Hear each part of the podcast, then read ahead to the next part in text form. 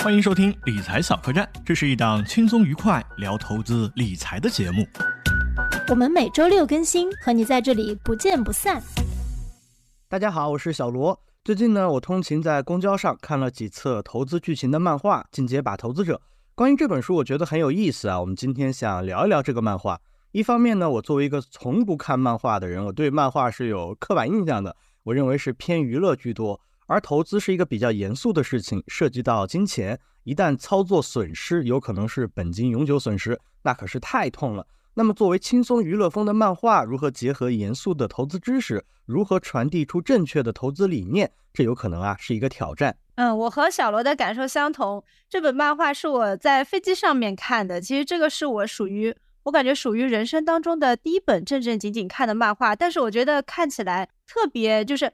看起来特别快，然后你很容易被这个就是漫画里面的剧情所吸引。这个其实也是我看了这本书之后，呃，我觉得非常改观的一件事情。所以我今天也有有好多问题想问我们的嘉宾塔坤老师。那另外一方面呢，因为我们 slogan 是轻松聊投资嘛，所以我们除了在甄别正道投资内容之外呢，在做内容分享上面呢，我们也是希望有一些心得可以向我们的这个嘉宾来请教。那我们今天有幸请到的嘉宾呢，就是《进阶吧投资者》系列漫画的总顾问之一塔坤老师。他除了是漫画总顾问之一之外呢，也是知名的研究机构分析师、雪球人气用户，而且还是二次元和游戏爱好者，方方面面其实都很能打。因为我们每次和塔坤老师聊提纲的时候，他都说都可以，都可以，随便聊，对，随便聊。然后那塔坤老师做个自我介绍吧。好的，好的，大家好，我是这个塔坤。那么今天呢，我在这里也跟大家分享一下这个进阶吧投资者的这样的一个这个成长和生产的这个内容生产的这个故事吧。那么有可能有些人可能关注到这个剧情啊，其实这个剧情本身呢，就是我们都知道台上可能一分钟，台下有大量这个生产过程。那我相信还是有很多的这个小伙伴们可能会对这个出本背后的这个故事啊感兴趣。比如说这本书其实。它里面有十五个投资经理啊，也有三十六位这个细分领域的这个专家来共同创作的，并且我们在剧情里面呢，创过创造过一些冲突，还创造了很多可能不管是小叙事还是大叙事的一系列的一些买点都在这个里面。当然，我希望把这些东西呢，在这个等会后面节目中啊，跟各位也都这个分享一下。那我自己呢，也是一个这个是一个这个个人这个研究者嘛，自己在这个当时在互联网公司大厂上班的时候呢，研究过游戏。那么当时研究一款游戏呢，它背后的这个股价呢，也跟最近这个日本市场这个股价非常像。最近日本日本市场股价也创了新高。当时呢，日本市场在二零一三年的时候呢，其实并不是牛市，但是也有一家这个游戏股上市公司啊一年涨一百倍。所以当时我就为什么去研究呢？为什么开始去做证券投资研究？就是因为我发现说，哎，我在试玩这款游戏这个过程中呢，我发现这款游戏很好玩。然后呢，这款游戏好玩的基础之上，它背后的股价还能涨一百倍。我想去寻找它的关联，把一些行业的经验呢带到这个证券市场这个研究里面。所以基于这个逻辑呢，我开在雪球发帖分享，那也非常的这个幸运啊，在雪球也是一些这个粉丝和人气啊，呃，所以说我我也是这个比较比较这个歪打正着，然后成长成为这样一个一个小小的这样的一个呃人人气专家。所以说接下来呢，也请各位小伙伴们多多支持，多多关照。听完塔坤老师的分享，我是热血澎湃啊！我是直接想问，现在有哪些票可以买？哎，但是呢，我们还是有大纲的嘛，我们这个节目还是比较严肃正经的啊。就是还比较正经的，对啊，对对对对，我们在细分到这个漫画的主题内容和投资方面内容的时候，我们还有一些关于就是整个这本书创作之外的一个大面的一个问题，就是我一直在想一个问题，我们业内总是在讲投资者教育这件事情，我自己也想过很多次。投资者真的应该被教育吗？因为我也是投资者嘛。投资者是自己钱的第一负责人。我觉得你只需要告诉他真实的想法和市场规律就可以，适当的引导就就 OK 了。那教育这个词显得太高高在上了，所以严肃的内容和轻松的阅读感相结合，这个漫画的话有可能是一个方向。但是怎么把握这个内容的准确，在这方面你们是怎么思考、怎么做的呢？呃，是这样子啊，就是呃我们在做这个内容的时候呢。很多的投资漫画其实没有什么特别强的这个逻辑的，就比如说，可能我们看到很多爽文和爽剧，对吧？包括像呃这个《欢乐颂》里面，其实你会发现它的很多剧情的这个逻辑，对于很多金融的从业者来讲，它是有很多问题的。它的这个嗯剧情结构不够完整。那么其实我们可以看到，就是一方面，整个电视剧和整个内容创作领域的内容都在这个精品化。就比如说，你看《大江大河》这个我稍微讲偏一点，就大家奈何，如果我们最近去观察它的最新的几几剧集的话，你会发现说它里面的这个化学的一些主胺的研发、一些主胺的过程，它都是非常严谨的找了这个专家去考究的。再我们再回过来来看大秦帝国，大秦帝国的那个呃秦始皇啊，sorry，这些诸侯他们身上这些装饰啊，也是根据这个历史上就这个皇帝这个这个他在这个头饰上有几颗珠串，都是认真的这个考究过才形成的。所以说，一方面我们在做很多的这个剧情的时候，尽可能的让它要保持一个严肃性和一个严谨性。那么另外一方面呢，我们在把一些逻辑串起来这个过程中呢，在人与人的冲突和人与人的交流过程中呢，又可以把一些轻松和快乐成分都加进去。只有这样子，这个剧情不会紧绷着。那么既可以让小白看得懂，也可以让这个专业人士看得懂。易于上手，难于精通这件事情啊。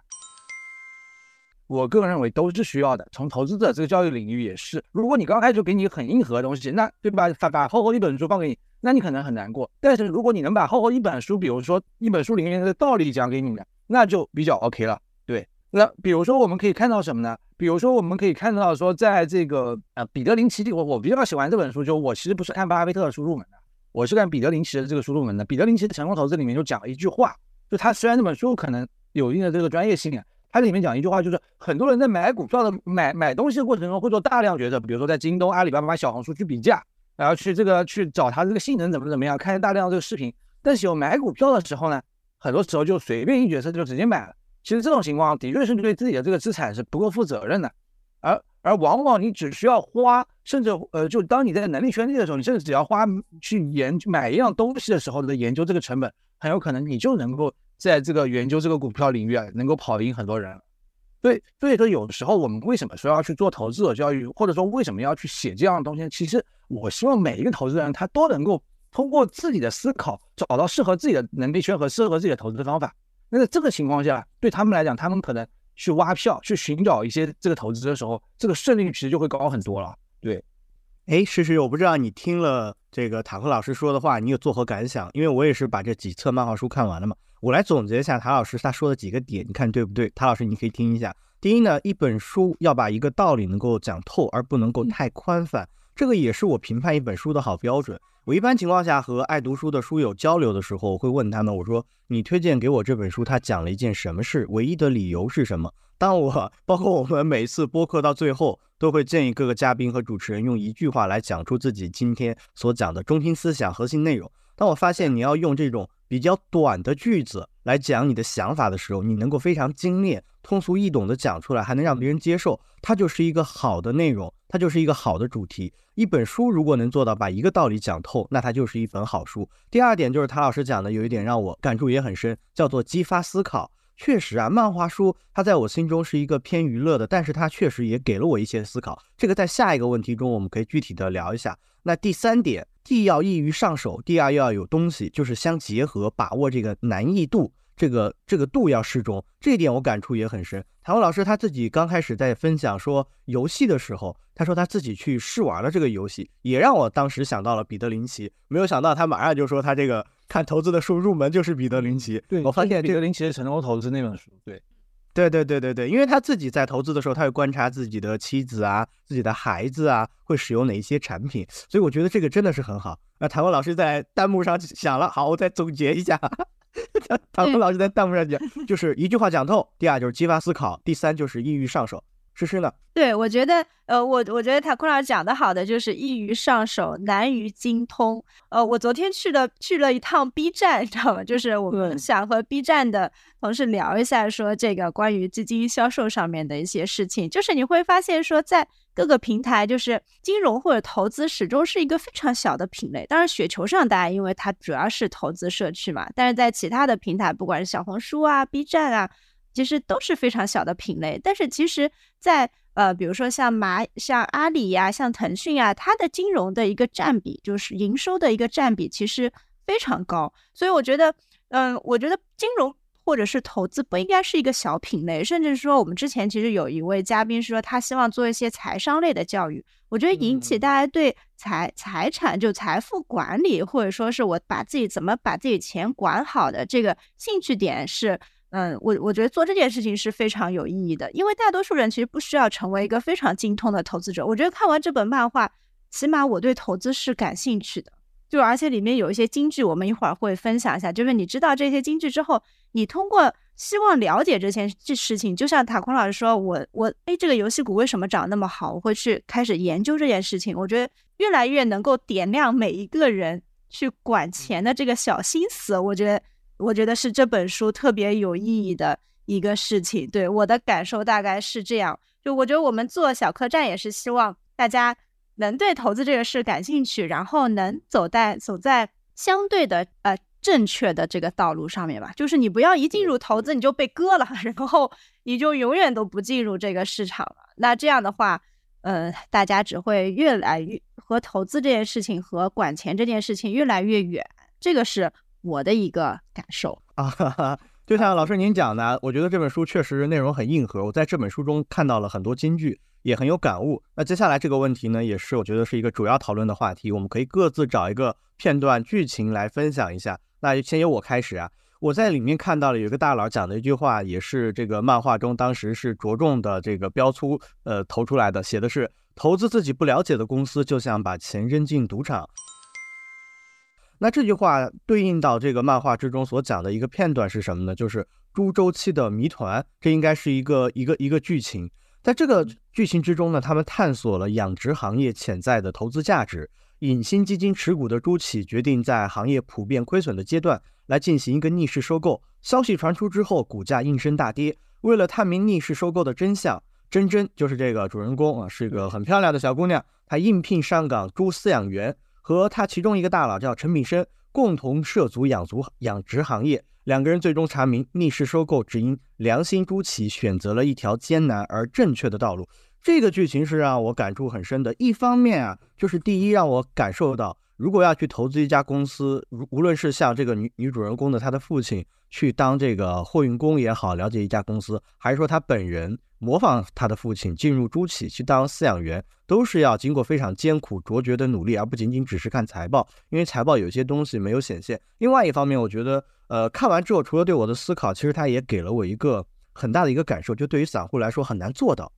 有有有真的多少人他可以放弃自己的本职工作，就是这么这个全身心的扑入到这个行业？这或许只是对一些极其专业的投资经理而言，就帮别人管很多钱的。那这些人，我记得是在过去的几年之前比较过火的时候，搞过一次这个基金经理穿着矿工的衣服，带着这个盔，这个这个直播，这个当时在业内呢，大家。我不知道是怎么看的，就我自己说说我自己的感法看法，我不能代表业内，就我觉得是有点博眼球的这个事情啊，这个是 你本身如果而且如果还是一个链接基金不做主动管理的话，那这个就这个就更没有那个那个主动的去探寻它背后的这个这个因素了，这是我的一点点小小的看法。我我觉得两块吧，就咱们讲两点啊，就前面前面其实提到的一个是那个呃能力圈的问题，就是前面那样讲到这个的确。对于这个投资来讲，这是一个非常专业的事情，它其实需要做这个大量的这个研究和调研的。所以我前面才说，为什么我希望每一个投资者，他为自己的钱负责的时候，尽可能在能力圈里面去选择一些股票或者基金的。那其实也是一也是一个方面。比如说，这是他本来每天就从事是养猪的工作。那他可能比真正更熟悉这个猪的周期是怎么，不管他是这个负责养猪的，还是负责把猪猪从这个猪栏拉到这个市场去卖的整个供应链体系里面的都可以。那这个情况下，他如果去选择猪周期的股票，那一定是在这个能力圈内去做这个选择。那甚至他这种就像比较林奇说的嘛，甚至他的这种情况能跑赢市场，甚至跑赢一些基金经理都没有问题，因为他就是站在这个行业最先端的。这个是一块，对，我不知道这块两位能理解吗？就所以，所以为什么要去选公司、去选股票？就我们当时为什么要去访谈这么多专家，也是因为希望尽可能的这个剧情它是能够在能力圈圈内去显现的。嗯，但是我始终觉得，因为我自己其实我我炒个对个股，我其实确实不是特别了解的，而且我觉得，嗯，如果是说是一个科普类的这样的书籍的话，如果一一上来可能就讲个股的话，大家觉得这个入门会相对比较难，而且我觉得。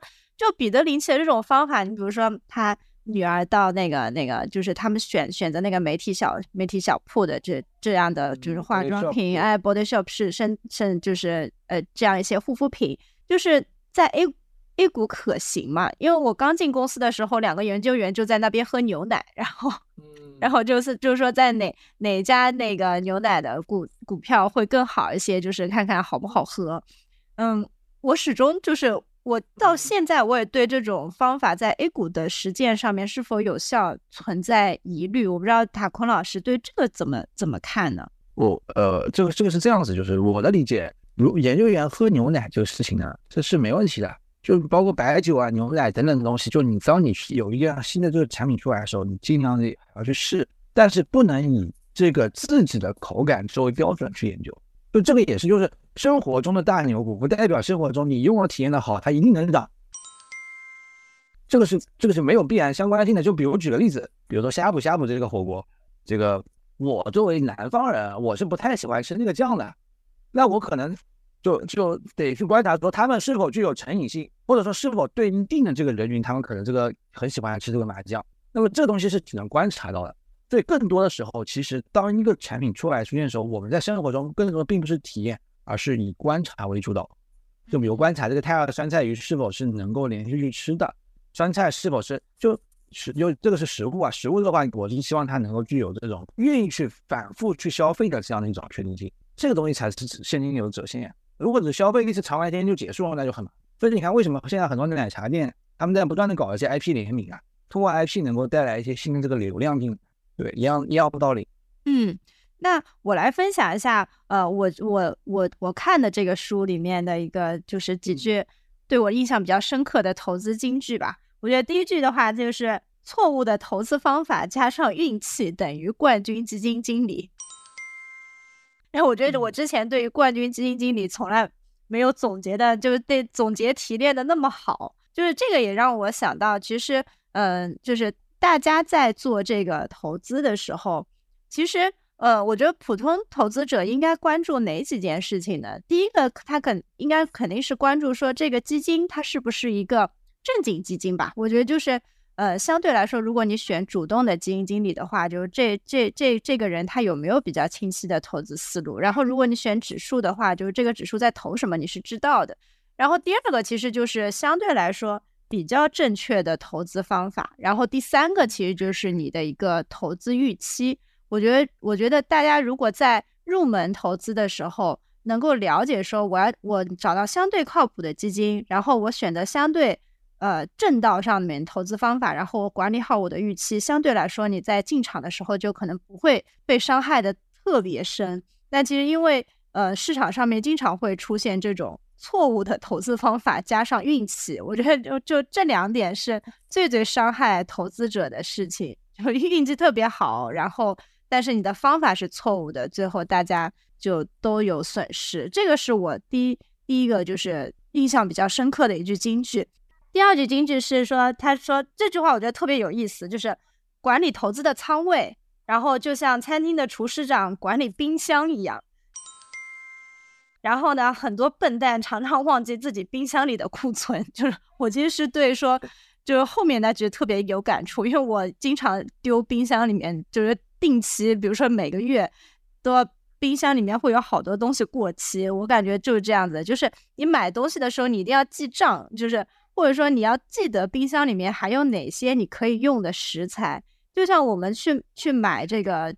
基金也好，或者说买股票也好，你要知道说你自己买的这些东西最底层啊，就是大概投向哪哪些方向。其实大家都可以用一些小工具去看看，说你的底层穿透上面大概哪些方向。你买的某几个基金经理可能都投的是新能源的 方向，所以去年就跌成跌跌成这个样子。那你要知道为什么？就很多人他。就是说，哎，这个产品人家也买了，那我也买一点。然后那个产品理财经理推荐我了，我也买一点。但是你就是真的要把自己的这个仓位，就像管理自己的冰箱一样，你要知道什么。就是他后面还是说，就是你不要错过在最佳时间将优质食材送到餐桌上的机会。我觉得这点小罗做的非常好，他把那个 ETF 都卖了，然后去追了个股。我觉得他是一个合格的厨师长，我不是，我我经常买一堆，我真的买好多好多基金。我打开那个有一个 A P P 是基金汇总的那个，我有几百个 几百个基金。先先请请唐国老师讲一讲，实实讲的那个他那个管仓位就像管冰箱保鲜度一样，你是怎么看这个事情的？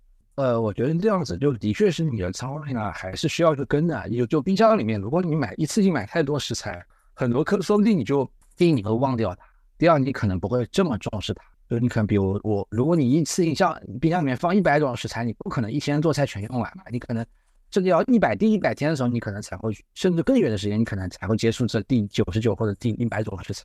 所以我个人的建议，冰箱里面的食材不要太多嘛，水果一次性三到五种多了，可能要。肯定要放到超过这个保质期了嘛，也不也不便于你对你自己的这个钱负责。毕竟你买了，你信任基金经理把钱交给基金经理以后，你也要关注它的一些净值变化和一些波动情况，这个是第一点。然后第二点呢，其实对于第一句话，就包括说什么基金经济加这个就是涨的最好是靠预期这句话，其实我不算特别认同。这句话，这个为什么就是说，其实你看很多的头部基金经理。他其实是经过了大量的这个研究的，因为基金经理本身要听大量的这个市场上的分析师的这个分析和讲解，然后关注大量公司的这个情况，他们其实都很累很辛苦的。那么有可能在某一年或者某一个阶段的时候，有些基金会达到涨幅比较好。那么从更长的这个周期来看，我我我其实是个个人建议，投资者一定要去关注基金经理他的季报和年报，就是基金经理他会把他的一些理念、一些想法都在季报和年报里面跟大家分享。也要去找到符合自己理念和思想的基金经理去长期的持有和定投，那这样的这种陪伴才是比较理性的。比起说单纯的我们去看净值来讲，我更喜欢是投资者呢去也花一点点时间，更希望他们不只是看净值，不只是看这个当年的一些这个回报和这些波动情况，更多的还是要去看基金经理的理念是否跟自己的这样的一个投资理念去重合。比如说电电力和新能源。对吧？电力和新能源这个行业可能我也不熟这个行业，那我肯定会去找说这个呃基金经理，他电信的基金经理在这个年报里面或者在这个报告里面写的，呃，这个他的理念可能跟我们比较相似，然后回撤相对来讲控制能力比较强的这一些资金，那么去去购买。那么，呃，我我更更多的还是去关注理念，理念这个东西，呃，你说它是否是知行合一？就是说，比如他他是电信基金经理，他是不是还配合其他基金啊？还是说他就专注于这个赛道，把这个赛道其实你这个它的这个周期性。你研究的已经非常通透了，那这种情况下，你去去持有这种时候信心是比较多的。然后我的更多建议呢，虽然我们要关注这个做菜，我们要我们要非常的关注这个这个这个冰箱里面有哪些东西，但是把冰箱里的食材端到这个盘子上那一刻的时候，我们不需要去细分说，哎，这个菜到底蛋白质有多少，钠有多少，钾有多少，我们不需要关注的这么细，我们只要关注哦。这个菜是由这家基金公司这个基金经理做出来的，或者说这个食材是由他准备好的，我们就。能够能够建立起这样的一种信任关系，然后不断的去购买，或者说有一个续订去购买的这个这个这个信任度就可以了。对，我觉得从中长期的这个话题可能稍微高一点，这个中长期这个资本市场去考虑呢，还是要做长期投资和长期布局的一些事情。尤其是我们来结合当下这个市场去看，当下市场为什么出现说很多就尤其像互联网的公司出现说这种估值非理性的这个情况，其实也是因为什么？很多投资者可能觉得这些互联网公司他们不一定。有十年甚至更长的这个存续期，那我觉得这个就是一个比较非理性的这样一个认知啊。就我们我们去看股价的这个估值变化，通常来讲都会认为它可能没有那么长的存续期，或者说呃市场认为的存续期可能低于公司实际的存续期。那这种情况下，我们认为才是低估。那你想想看，互联网的产品，尤其是一些互联网的产品，这个它我们可能比如像像微信，我们可能不可能只用十年吧，我们可能至少用二三十年吧。甚至假设有 VR 眼镜这种平台出现，我们还是会把这个人际关系迁移到眼镜上的。那在这种情况下，它的存续期可能就会非常长。所以说，我们如果通过这个角度去理解，我们就可以理解说，哎，有些产品是否低估？那么，我们再从基金经理的角度去选择，哎，有些基金经理是不是也有这样子的理念？有的话，我觉得这些基金都是可以长期持有定投的。我觉得讲的很好，我又有信心持有我的腾讯。我唯一买的个股就是腾讯。嗯，好好。呃，刚刚呢，谭文老师说他第一个是不太赞同，是是说在诗中看到的，书中看到那一句话，呃，冠军基金经理是用了一个错误的方法，怎么怎么样取得一个好的成绩。其实我理解就是这样的一句话去形容概括了一个主体。当你特别以偏概全的时候，那么这句话肯定是存在一些问题的。接着，谭文老师你讲了一个例子啊，我特别感兴趣啊，就是说你自己可能不太懂电芯啊、新能源呀，你会找一个比较懂的基金经理。就说你提到了散户不要以收益率为这个主要的评判标准，要看这个人的短期收益率为评判的标准。好，那这个时间我可不可以理解为两三年，算不算短期？一年我觉得就太短了。我个人长期有多长？呃，是这样的，就是其实是你而且就当如果是从投资的角度，我经常会去考考虑说这家公司不只是两三年，五年和十年长成怎么样子。因为如果说市场形成这家公司共未来五年会长成怎么样的预期，它肯定会在第一、第二年甚至就把股价已经开始涨起来了。那我我我更多的会思考五年和十年这个行业的维度或者这公司维度，因为尤其当我们去做，就是当上市公司开展一项业务的时候，它通常不太会是以两到三年的维度去考虑这个业务的这个长期发展，它肯定希望能规划的更久啊，这个生产线可能会用的更久一点。那当然这个。某些行业比较卷啊，这个生产线的迭代这个比较比较激烈的这个情况下，那么他们可能会考虑考虑这个问题。那么短期这个短期这个时候，因为我们人都是对吧？我我们人都是这个看数字会非常敏感的嘛。那么往往来讲，这个短期收益率就是包括很多时候做投资对吧？可能当天跌了或第二天跌了，那可能就会就会止损。嗯，这种情况下是符合人性的。但是从一个长期投资，你看这个这个咱们市场里面一些比较优秀的这个投资人的这个领域。他们持有的这个持股的周期往往都是以年为单位的，因为你以年为单位的对基金来讲，就基金投资来讲也是有好处的，它不用这个快进快出，这个交大量这个任何费用了。那么以年为单位呢，很多时候市场里面，嗯，比如说明天、后天看不清的事情，一年甚至你三到五年为单位就会看得比较清晰。以年为单位呢，就会看得比较清晰。为什么我们会这么说呢？呃，很简单，比如说我们看到有些政策文件里面。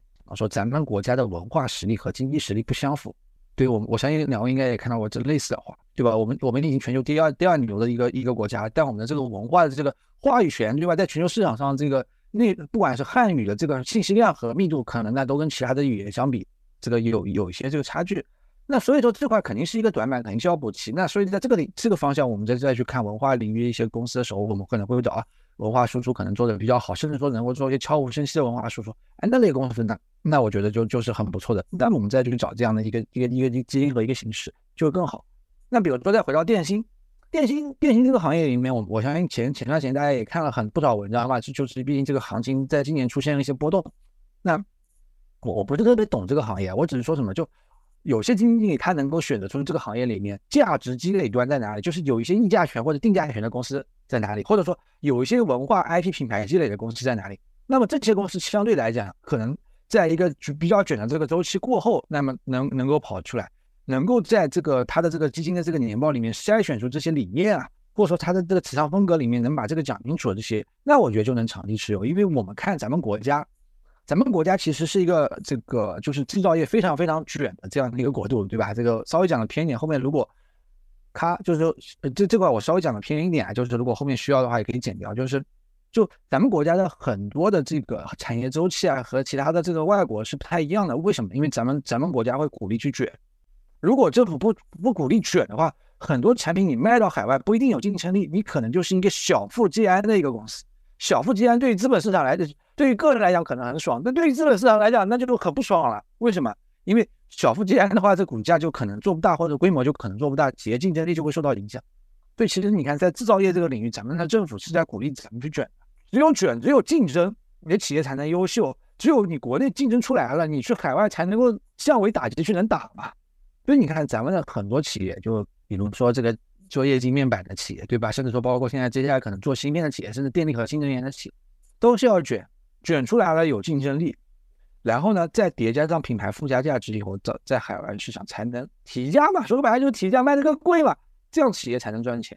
所以说，我们既要看到企业在卷的时候有多痛苦、多辛苦，甚至说这个股价有多多大的波动，也要看得更远一点，跑出来的这个企业未来在全球市场上结合咱们国家的这种背后的这个文化价值。那我一直认为这个文化价值很重要，因为。你看，像驴这些品牌，它本身就是卖一个符号，卖卖一个文化附加值嘛。那么结合文化附加值以后，会有很多的商品，它可能能够越卖越贵，它的竞争力可能能够越来越强，甚至说它越卖越贵以后，它能够通过越卖越贵的那些现金呃那个那个卖的这些利润，继续扩大再分再生产，那么来提升它的这个价值。所以说，我们去思考一家公司或者思考一个行业，甚至思考一只基金的时候呢，我还是希望能够站在一个更远的维度去思考问题。嗯，我听了这个其实还是挺受益的。我自己啊，在听塔工老师讲的时候，打了一个小总结，就是我们聊的是长期和短期嘛。本来讲的是基民怎么样去看自己的收益率是几年，然后塔工老师呢讲到了制造业，讲到了这个奢侈品消费行业，他和我们讲了，就是我觉得其实理解长期和短期的问题，就是企业的生命周期，它能存续多久，这关乎到它未来的现金流折现有多少，决定了我们此刻要不要买，企业的价值究竟是多少。这确实是一个非常深刻也非常好的一个问题。那我接下来就想问一下，就是一个基金经理，如果说像你一样，就是比较慷慨激昂，他在自己的季报中啊，也比较愿意表达，说了很多自己的想法。然后接下来我有一个问题，就是如何看待和自己想法不一致的基金经理？我们一定要去买自己和？和自己判断一致的基金经理吗？我先来说一下这个问题的一些前提条件和一些发生的故事啊。我之前和一个做 FOF 的人其实聊过这样的一个问题，就是他因为经常要去聊公募的管理人嘛，他就会问问这个人对一个行业怎么看。他后来给了我一个什么样的答案呢？他说买一个呃管理人的产品不一定要买想法完全一致的，理由是什么呢？那如果 对对，如果想法完全一致，为什么我自己不去做，或者我用工具性的产品，在仓位控制上会更加的合理，对吧？准确度会更高。他说我聊的时候，其实我更在意这个人是怎么样去评判一家公司，从哪些角度去分析，怎么样确定它的价值，如何看待长期和短期，怎么样把钱收回来。但是我比较在乎这些是核心和本质的问题，而并非是他是否赞同，就是我自己对于一个行业的一个理解，这个东西反而是不是很重要的。那结合这句话，我前两天总结了一个小小的想法，分享给塔坤老师，看看您您有什么看法？呃，第一个叫我觉得基础认知很重要。这个基础认知呢，其实是有关于怎么看待投资，怎么把钱拿回来。不好意思，我这边补一句，就其实我说的看法一致，主要就是认知的方法论一致，而不是只是说对某些公司看法。因为我是看不懂电信行业那些公司到底怎么怎么样。其实是大的投资方法，就是再往上一点。对对，就是这个上层的这个框架，尽可能的要能够 match，或者说你相信，就是这种这种框架是为什么？它其实建立的是一种信任度，就像 FOF 一样，它其实建立的是一种信任度。我只要这个建立这个信任度，然后我。能够有一个对吧定投的这种甚至无脑定投的这样一个认知认知在里面，把这个认知建立好了，我觉得就很好了。而具体说他具体怎么去投怎么去配的，我只要信任他，不用不用太关心，都 OK 的。对，所以金融知识这个事情啊，包括说你说这个认知的这个维度这个事情，其实是真的是非常难把控的一个事情啊。不好意思打断了，您继续。我觉得你讲的很好，我们可以握个手，隔空握个手，我们的想法理念一致。呃，刚刚我讲的第一点就是底层的认知嘛，底层的认知最重要，所以说我们彼此彼此的认知是要相通的。有的人可能是喜欢喜欢去搞小、搞快、搞短、搞炒，那如果他和你的想法不一致，这种基金经理是不能买的。他是第一能够帮你刨除掉错误的答案，第二，我觉得知识是可以习得的，意思是说对于行业的理解都可以通过我们个人努力。例如说猪周期啊，它有多长，那需要一些什么样的这种啊祖母带的这种嗯猪的去配种，它是一个什么样的周期，知识是可以习得的，不困难。第三个信息呢是最廉价的，是最不值钱的。什么资金的买卖呀、抢跑呀，某一天这个公司怎么样呢？我觉得无论是作为个人投资者还是分析师，那其实最早的消息肯定是在这个大股东啊，甚至是在生产间，甚至是在一线。那第二部分呢，是在这个正贷和一些小的关系比较密切的这种。啊，投资员啊，然后呢，就是这些投资分析师。第三个圈子呢，就是 VIP 付费的客户。那第四、第五、第六才是这些研报。第七、第八、第九是没有看研报，是 后来看了研报写新闻的记者传出去的。所以我觉得信息是最不值钱的。那再回到我那个问题，你已经给了我一个简单的答案了，你自己能不能详细讲一讲你对于这方面的呃一些其他的看法？就是还是那句话，就是我们在选基金经理的时候，如果他和我们对某行业看法不一致的时候，我们应该怎么样去做？有没有具体的？比如说怎么分辨这个管理人的他的这个呃底层的认知，他怎么看选股票的？我们从哪一些公开可得的信息上可以去判断？你之前讲第一个就是季报嘛，他自己的表述，还有其他的点吗？比如说他是否参与一些调研嘛？就就比如说他跟这个企业是不是跟了很久？那比如他跟这个企业跟了很久了，那他可能是全市场最理解这个企业的基金经理之一。那在这种情况，这个企他买这个企业，对吧？对对于这个投资人来讲，那可能就是一个非常 OK 的事情，就就完全 OK 嘛。就我相信他能把我的仓位管好，他能甚至比我们更了解对这家这家这个公司的动态。这种这这种就是一种形式。对，那这只是举一点啊，因为他基金经理也有很多这个方法，就。就是对，然后还有就比如说他是他是不是在能力圈内去挑他的公司啊？他挑的这些公司，他能不能讲出方法论来？比如说我我了解到一个一个非常有名的基金经理，他当时就把一家机场类的公司按照互联网的流量的逻辑去讲，啊，我就觉得这种跨界能力其实是分析师很多分析师都不具备的。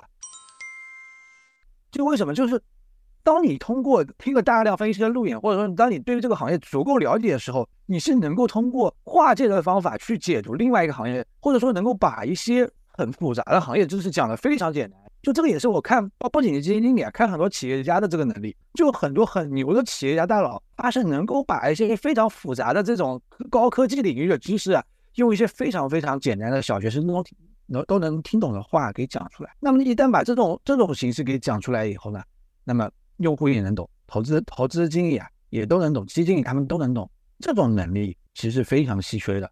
所以说，当我们去找一些这个公司或者找一些这个优秀的基金的时候，我们可以看他们的一些访，看他们的一些这个稍微有点偏题啊，sorry，这个稍微有点偏题，就是看他们的访谈能不能够易于上手，就他能不能把易于上手部分讲出来，然后呢，他他负责难于精通就可以了。嗯，但是就是哦，我这里就有一个疑问，就是因为他们比如说那些呃基金经理，他的认知非常深刻，然后。他也会跨界，但是他现在还是亏了我百分之三十，我该 怎么办呢？这个这个，说实话，我在这边没有办法给您提供一个这个投资建议，这个投资建议都是个人的。就我我只能说，就核心还是看你自己，就看看基金经理他对这个公司的这个理解程度，就是他能不能把这家这家公司理解好，他持有这个仓位是飘忽的还是坚守的，他的坚守是否这个这个这个逻辑可能是。一种更加上层这个认知逻辑，你看巴菲特其实他也对吧？零七零八年的时候，其实也也有过这样的一波这个这个变化和行情，都有。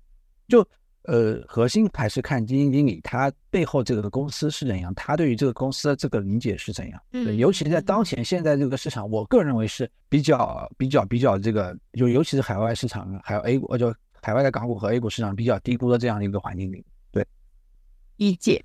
我们最开始呢，从这个从能每个人的客观条件不一样，能力圈不同，可以选择的这种投资的范围品种不同，聊到了关于管理仓位，就像厨师长管理自己冰箱食材表保鲜度一样，聊到了这个仓位的管理。第三部分我们聊到怎么选基金经理，从这个理念认知落手到了具体的选择方向上。我觉得您讲的这个有两个点，我特别的有感触。第一个呢，就是把复杂的东西能够简单的说出来。我我的老板其实就是这样的一个人，他特别擅长打比方。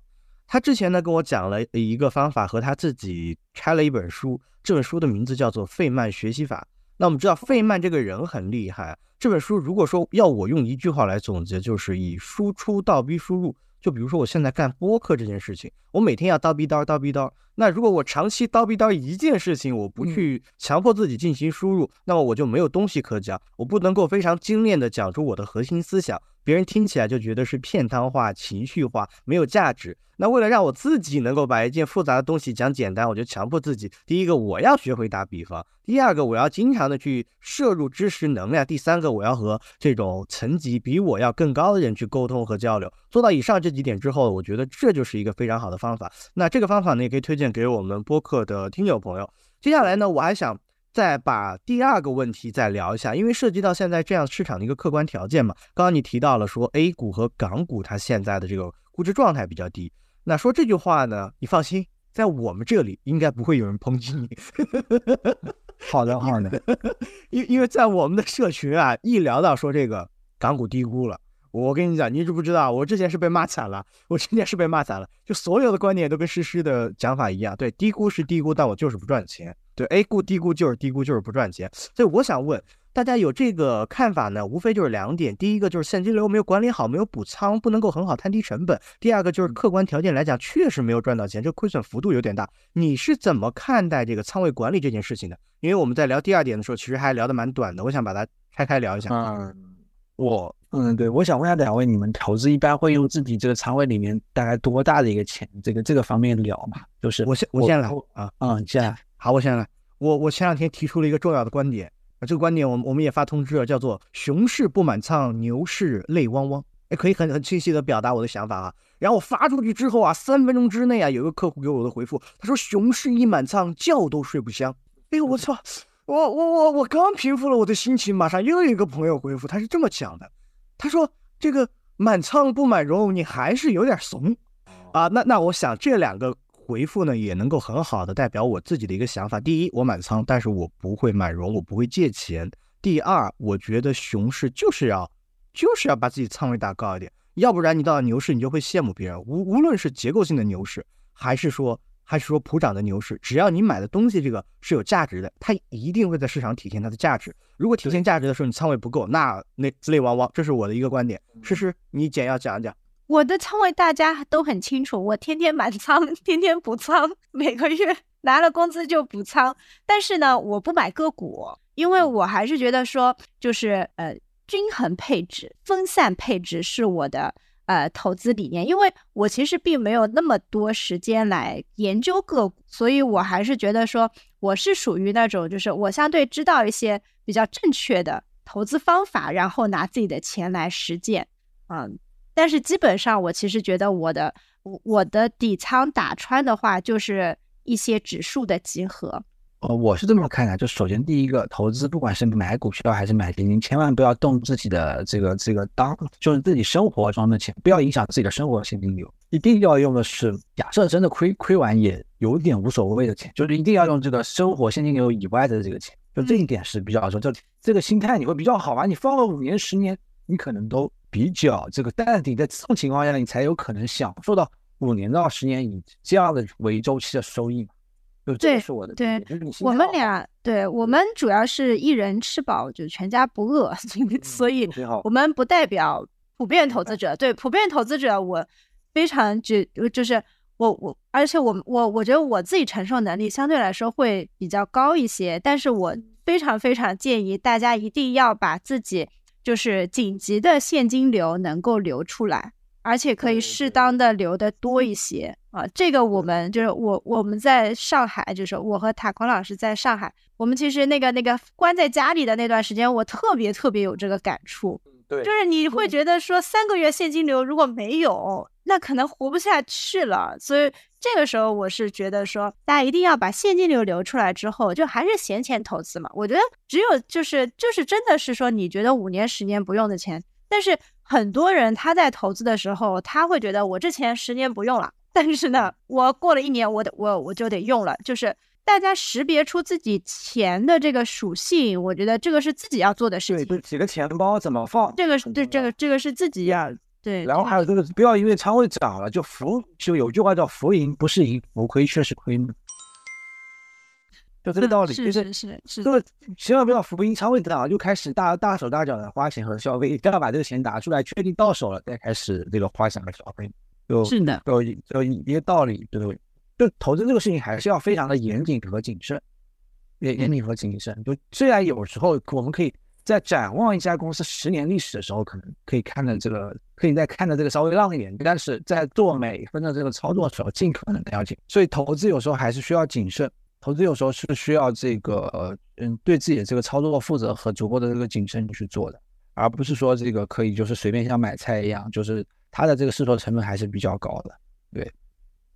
呃，谭辉老师提了两个点非常好，第一个就是不动用自己的应急资金，第二个就是要在审慎的情况下再去做出投资。然后还有一点的话，就是呃，这个浮盈不是盈，真的从赌场中呃打引号的啊，把钱装到兜里面的时候再去扩大消费，然后浮亏呢，你要把它真当做亏了。听这句话，我可以感出来你还是一个就是呃蛮正派的价值投资者啊。那我想问一下，就是在这两年你是怎么管理自己的仓位的？你有哪些得心得和体会呢？呃，我其实这两年买的这些基金基本上不太懂，真的基本上就不太懂。就就我觉得现在这个市场的肯定是一个不太正常的市场嘛，就是说比较低估的这个市场嘛。那这种情况下，如果你你这个把基金都卖掉了，那那这个肯定是一个有问题的，就是说肯定是这个比较遗憾的嘛。你可能这个机会成本就会就会这对吧？就就会错失掉，这个是一块。那么第二块呢，其实我个人的感觉，在这两年啊，就很多时候我也讲一句话：功夫在室外。很多时候，当你可能有了一些这个投资以后，你不要天天去刷这些这个这个净值啊什么的，真的没有必要。很多时候，我们其实要看的是室外的一些事情，就是呃，比如说去各个行业里面走走，去聊一聊，了解去调研一下一些公司，了解一些这个行业的这个情况，这是一块。然后第二块呢，多看一下像《进阶吧投资者》这这样的这类型的书啊，就让自己能够有一定的这个信心和有一定的这个认知。你看，成熟的很多资本市场，他们其实在金融危机之前和之后，能够快速的建立起信心，才能快速建立起长牛。所以这一系列东西，其实为什么我说还要做这个投资者教育？投资者教育其实就是帮助大量建大量的投资者能够快速建立起共识的最小阻力位。当然，这个教育如果做得到位了。嗯嗯，我我想说的是，说到唐文老师说这句话的时候，我上期跟诗诗打了一个比方，我说在熊市的时候啊，就好比如说我们在看《亮剑》，然后你是骑兵连的一份子，骑兵连连长从马上抽刀说冲啊兄弟们，然后这个时候有几个兵说对不起连长，我老婆在家生孩子，我得回家。那这种时候出现这种内部的叛徒，那整个仗怎么都会都不会打得赢。所以我说。呃，你讲的这个投资者教育是建立信心的最小阻力位，这一点我还是蛮赞同的。这很正常嘛。你现在熊市，为什么你不可能说判断说什么时候你马上就到右侧，对吧？熊市你看它为什么需要这么样这样的一个盘整？它也是很多骑兵营，它骑兵营也需要通过说先带一小波人打一小波胜仗，然后再能带领更多的人去打更大规模的仗。它这个熊市到牛市这个切换的这个信心过程，不是说你打几个仗，甚至不是说你打一场仗就能快速建立起来的。你肯定是要从战斗到战役，对吧？一波一波的把这个规模给做大，形成正向的良性循环的滚动才行。嗯，好的。那我们其实呃回到这个书啊，就是因为我们其实今天邀请塔坤老师，因为塔坤老师方方面面都很精通，所以我们可能聊得散，聊得散了一点。但我们还是呃，否则中信中信的同事得打我们了。但那其实我我想让塔坤老师在。呃，我们最后的时候呢，就先跟大家讲讲说这几册漫画大概是在讲一个什么样的故事，就适合什么样的人看，就带你带着什么样的心态来看这个东西。因为我原本我在看这本书这这这个书的时候呢，我会觉得说就是特别特别投资小白，我啥都不懂，我我去看。但其实哎，我发现说以以以我现在的一些认知的话，我看这本书。也觉得挺有意思的，有些点还也是有一些启发的。那塔坤老师给我们，呃，先给我们的就是比小客栈的听众们，呃，来来说说说这几册漫画，你适合带着什么样的心态来看，什么时候来看？首先看漫画书，就为什么它是漫画？看漫画书，请你千万不要有心理压力，千万不要拿到一本投资课课程或投资教程，你会。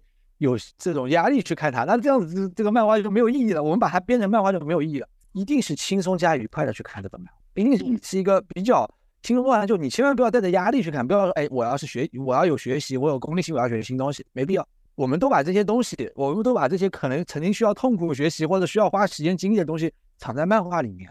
就无论你是一个精通的投资者，还是一个小白，都 OK。你就带着一个轻松的、轻松的这个、这个、这种、这种心态。以看剧情的模式去看这这个这本漫画就可以。嗯，那这本漫画主要，比如说你你看完之后，你大概再会在里面认识多少位基金经理？然后呢，你能够获得一些什么？能给大家简单一个概括嘛？因为其实漫画还是有四册是比较多的。呃，我应该六册吧？好像我记得有有六册吧？哦，我收到的是四册。四册是吧？对，我看到它都印的。对我还没收到样书呢，我也准备等等会去看看有没有那个样书寄到。就是呃，我是这么看的，就首先第一个，你能了解到投资是什么，然后投资到底有哪些东西是有难度的，有哪些东西可能是没有难度的，就你能够通过这本书去找到自己的一个投资的这样的一个细分切片。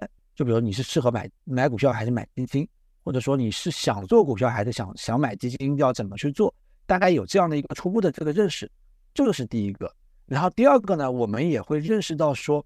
投资这个事情，它到底对于整个社会的贡献是什么？就就是，毕竟我们是在往市场里面注入流动性的，而市场相对来讲是一个比较优化配置的工具嘛，对吧？这股票涨跌其实就是一个优化配置的工具。那我们其实也会能感受到，就是我们这个我们到底这个作用，投资这个作用本质是什么，以及说它为什么能够涨，能够跌，它能把。就股票涨跌这个事情，尤其在这个这个漫画里面，它究竟是基于什么涨什么去跌的？我们尽可能的以一种理性、严谨、审慎的方式去做了拆分，而不是说像很多剧情一样就随便嘴炮就可以涨和跌，不会这样子去做。就这个是我觉得这本书非常非常难得的一点，就它能够非常审慎和严谨的去把它的这个底层逻辑非常适时的给讲清楚。诗诗。我觉得你这个问题问的很好，问一下你是带着什么心态看的？你说你这个阶段你也有收获，你带着什么心态看？你现身说法一下。我是带着一定要录播客的这个心态来看的。我一开始心理压力特别重，你知道吗？就是我对漫画，就是就是我很早就知道雪球出这个书了，但是我就觉得说，你把这个这么严肃的一件事情，然后你以漫画的这种方式呈现出来，会不会起到反效果？让大家反而觉得说这个事情就非常娱乐。所以我当然是其实是有挺大负担来来看这个书的。但是，所以我就放在飞机飞机上看嘛。但是这个飞飞机上，因为我也没法看其他的哈，所以呢，我就只能看这本书。但是我发现，我我半个小时我就把这个书差不多翻完了。然后我我就想，哎呀，第二本没带，就我是我我是这样的感受。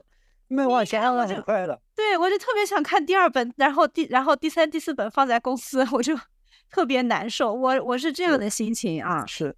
所以我觉得这本漫画就很好，对，还挺挺好看的。我我我不是为了做播客，我真是觉得漫画还漫画还挺好看。就就我我说一下我的一个对这部漫画的这个评价，比较主观，就是我之前因为我自己本身也是一个这个日本日本的这个二次元的这个研究者嘛，这个研究者，所以我在日本也看到过大量的投资漫画，就包括有一部这个叫《Investor Z》这部漫画，就是它可能比较出圈啊，讲的是他们一个高中有一个投资部。就社团活动嘛，然后一个孩子进了这个投资部，巴拉巴拉的这些漫画，我看完以后，基本上都感觉这个漫画里面呢，不太就跟日本的很多这种漫画有点像，不太讲逻辑，不太严肃。我说的严肃不是指剧情严肃或者看着严肃，而是指它本身这个东西你能有一个呃学到一些真的干货。它相对来讲干货比较少，爽点比较多。那所以说，当时在开启这个进阶吧投资的这个项目的时候，我其实非常激动的，因为 Investor 这也有公司买了日本的版权，在中国做了它的这个改编的剧情版，也在雪球发过。我当时也看了那个剧情。就我为什么当时对这进阶吧投资者这部我拿到这个剧本的时候，我非常激动，我说我一定要 involve 到这个事情来，就是因为它的这个剧情非常的有干货，非常的严谨，能让小白就能够精通的人也能学到东西。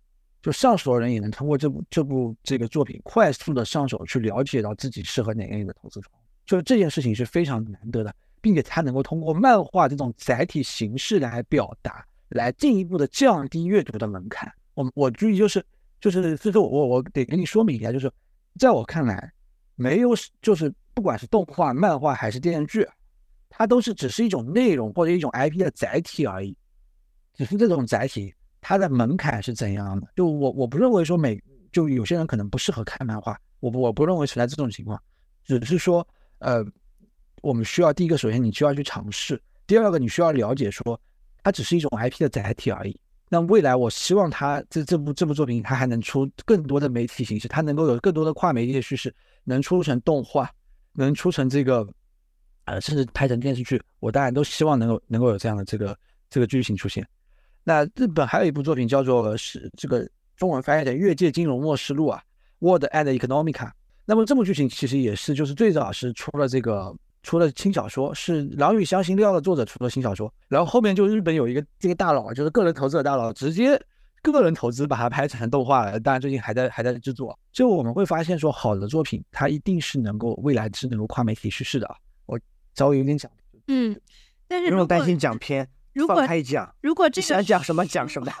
对，如果这个这个漫画书能后面继续讲，就继续画的话，我希望能不能不要把这个女主女主啊，就是为什么漫画的女主都是傻白甜，能不能有大女主的这种漫画书？这这个女主其实她是就并不是说傻白甜，我觉得她你看她是有一个成长的过程的，她其实也在大学学的是这个课，她不是纯傻白甜，她只是说的确是有比较可爱的一些。特性啊，一些门点在这个里，这个这个也是我们这边讨论而且加进去的。就你如果是一个非常严肃的，你像那个《安乐欢乐颂》一样，安迪这样这个女主，就是是刘涛演的那个，我不知道是不是叫安迪啊。嗯，就你会发现说，这个女主可能她，对吧？她可能没有办法跟这个世界观非常好的融合在一起。如果是这种性格的女主，她一定要是在这个剧情里面，你肯定起伏的。就我一直觉得投资虽然严肃，但是它也是非常有意思的一件事情。如果你不是热爱，不是把这件事情当做一个很有意思的事情去的话，你可能没有办法在这个行业里面很长期的去去去生存。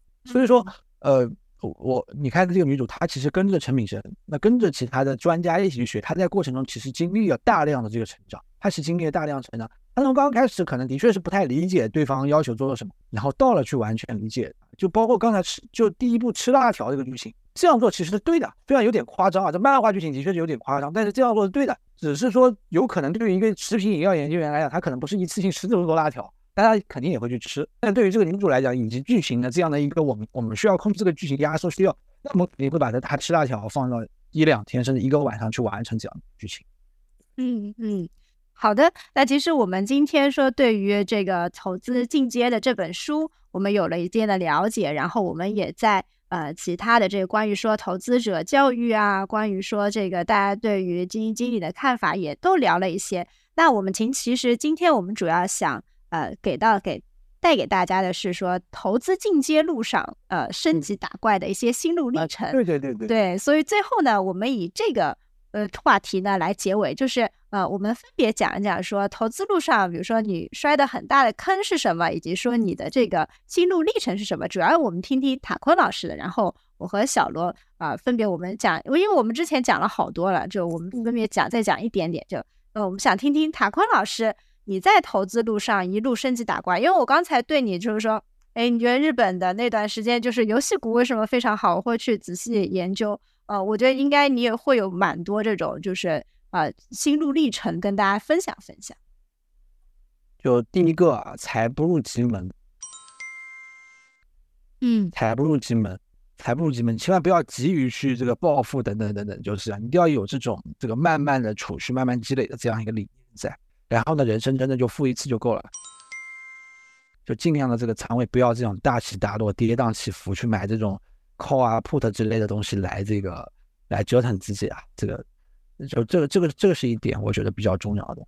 然后第二点呢，就是呃，从这个打怪升级这个角度，尽可能的在能力圈内去选择，尽可能的尽快找到适合自己的这个投资和研究的方法。然后第三点呢，我认为投资这个事情啊，它不是一个单独的能力，它是一个复合型能力，就它也是每一个人都应该掌握的一个能力。就无论是他的这个研究投资这个功底深厚程度，他选择的金融产品是从养老金，对吧？甚至到这个到个股，甚至到期权都行。但是每个人他都应该有这样的这种财商的培养。所以我最近就在看嘛，就是有已经有大量的财商儿童绘本出现了，就从小开始培养财商。就财商这个，我认为是一个复合型能力，而不是一个单独的垂类的这个能力啊。对，主要主要先跟大家分享这几点。对，嗯，好的。那小罗，你讲讲你采你你就讲一个点好不好？就你投资路上的一个坑或者好一个总控结。控制我的发言，怎么回事？大家留言喜不喜欢听我发言？是不是太过分了？你们快留言抨击一下他。我我投资路上走过的坑，应该我觉得是没有想清楚吧。最如果要总结一句话总结，我觉得是对知识和对自己不诚实。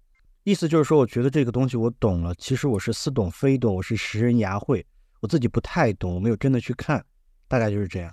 就展开讲的话会很多，嗯但是这这个问题，我觉得大家可以思考一下，你有没有存在？如果你有存在的话，你可以在留言区来跟我们聊一下，什么叫做对自己和对知识不诚实？你对这句话是怎么理解的？你有看到其他人是怎么做的吗？嗯，大概就是我的，到你了。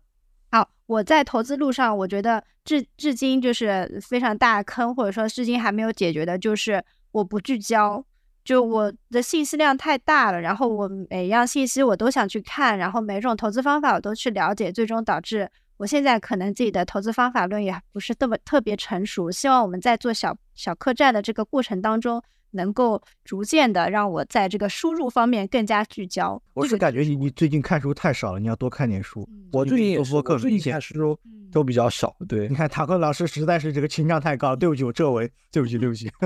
没有，我我也是，我我最近也是，我就就书这个事情呢，最近我还我也在看，就包括像刚刚才你两位提到那个费曼学习法，就是以及说其他方法，我也要想办法尽快的把一些书读饱。就最近我我的问题就在于书书对这个态度。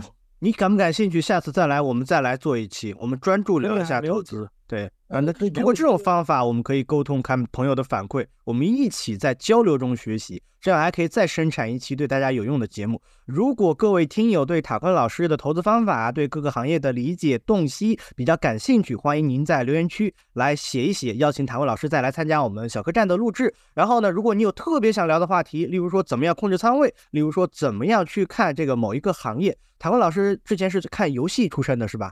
呃，对，互联网传媒、游戏这块，对，啊，是吧？聊中概互联能聊啊，是吧？还有聊游戏的，最近这个递延，这个叫什么？是缴费续费还是什么？这消费对游戏股不是有个打击吗？那政策我大概忘了。这个如果你感兴趣，欢迎留言。好，这是我的广告打完了，诗诗姐请接麦。好的，我可以送几本书啊？我这里呃应该也是有四册，就是我我和诗诗呢都收到了出版社编辑送的四册书。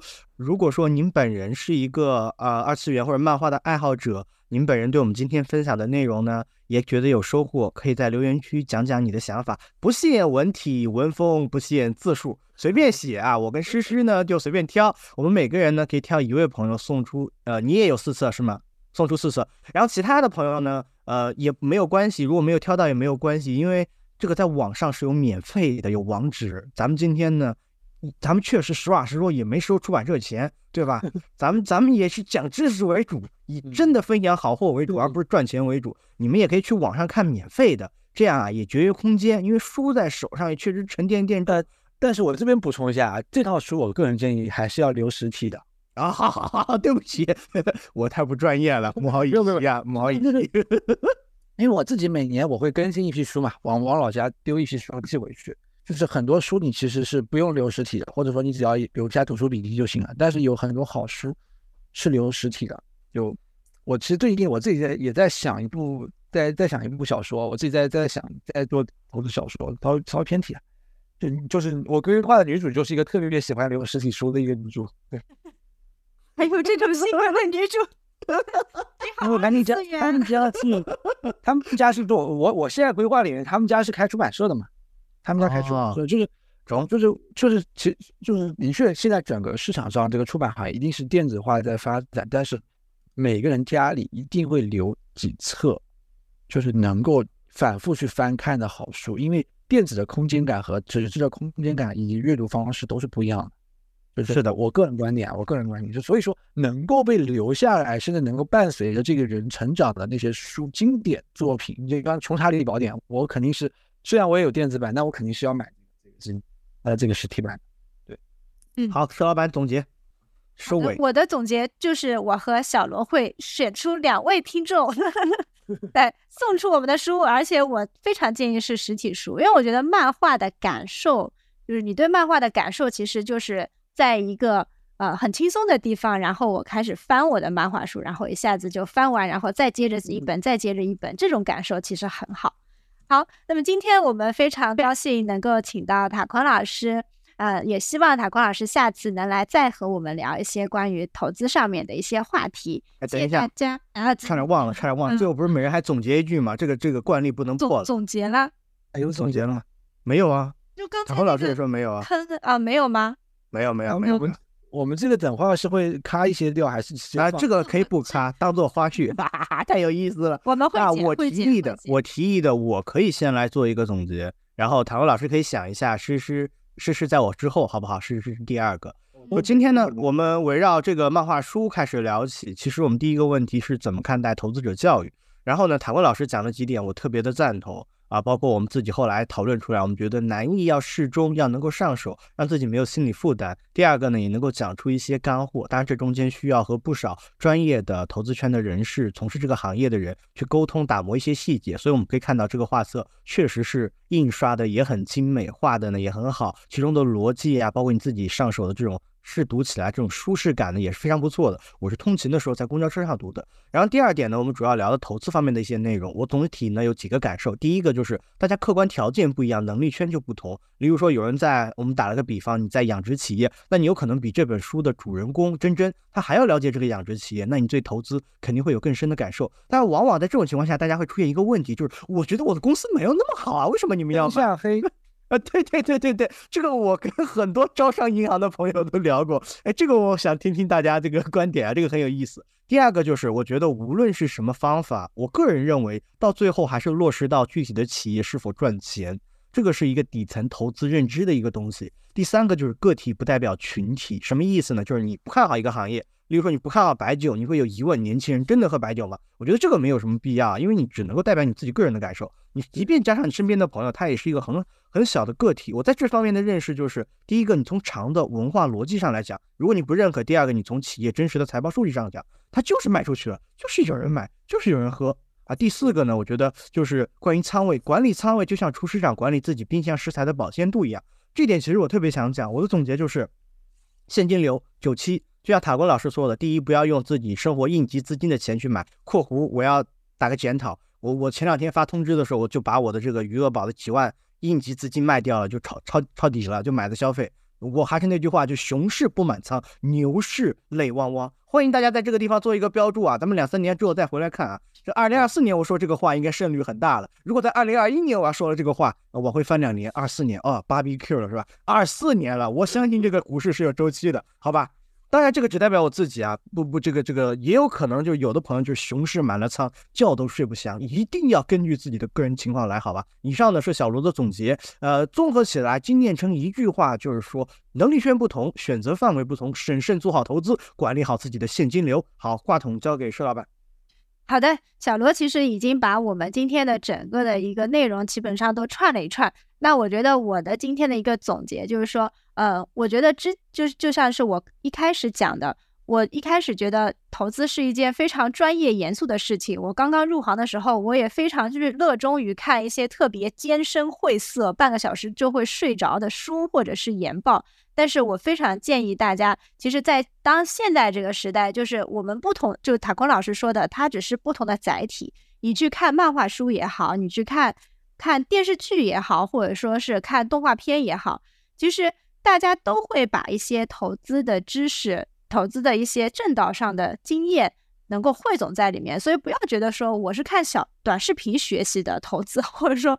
我是看漫画书学习的投资，我就不严肃，怎么怎么样？但是最最关键的是说，你真的能够输入这些东西。如果你看这个研报，看这种非常艰深的书，你一直是看不进去，然后这个书一直堆在你家里，那还不如咱们从一些轻松愉快的载体开始学习我们的投资，或者说开始我们的投资进阶之路。你会发现，说这些知识的获得并没有那么难，你也不需要有那么高的门槛。我始终觉得，财商应该是在我们所有的大众学习的这个这个经历当中必备的一个环节。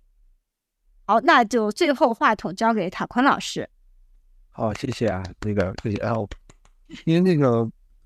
啊，今天这个语音质量可能不太好，后面还得麻烦两位。我后面到准备几个进阶一点、进阶一点的话筒啊，来来，到时候以后录后面的几期博客的时候，首先我讲一下，就是我希望，就是一直希望有这样的一部投资漫画，能够带领投资者易于上手，难于精通。就当然最重要的是易于上手，就只有上手了以后才会去精通，才会去选择。就在一个行业里面，选择其实非常，就这个行业里面本质是一个选择的工作，选择是非常重要的。如果选择了一些错误的逻辑或者错误的一些，呃，匹配错误风险的一些这个这个方投资方法的话，那可能他这对投资者来讲压力就会很大。所以说，我其实是很希望这部作品能够继续的这个出下去，大家能够看到说，嗯，真真以及真真的父亲他究竟是为什么遇到了这样的故事，遇到这样的事故，以及说去看说。未来我们可能能够发现更多优秀的投投资公司，能够通过更多易于上手的方法去发现更多的好公司啊。好，这个这个是我我我想讲的，我就非常能够继续这个拍下拍下去啊，也希望各位的这个听众小伙伴们能够多多支持啊。这个是一点。那么第二点呢，我还是在讲讲，就是我们在去做投资的时候，我们尽可能的要放平心态。心态永远是最重要的。你看巴菲特、芒格他们这些投顶级的投资大佬，他们的这个心态都非常非常的好，对吧？要要多笑，这个这一点非常重要。心情一定要愉悦啊，心情一定要愉悦，要要多 happy。只有这个 happy 的这个心情愉悦呢，才能够产生出更好这个投资收益。所以说，这个性格要要好，然后呢，这个投资投资模式要好。所以这一点呢，也是也是也是我我要去讲的，就是我其实不太建议投资者在这个。过多的在这个网上和论坛上去发泄自己的这个情绪啊，这个没必要，对，就是要要有非常这个好的性格去看待这种资本市场这个合理的这个涨跌和这个波动啊，对。好的，谢谢塔坤老师，那我们今天的节目就到这边，谢谢大家，拜拜。再见，再见，再见，好，拜拜，拜拜，谢谢各位的支持，拜拜。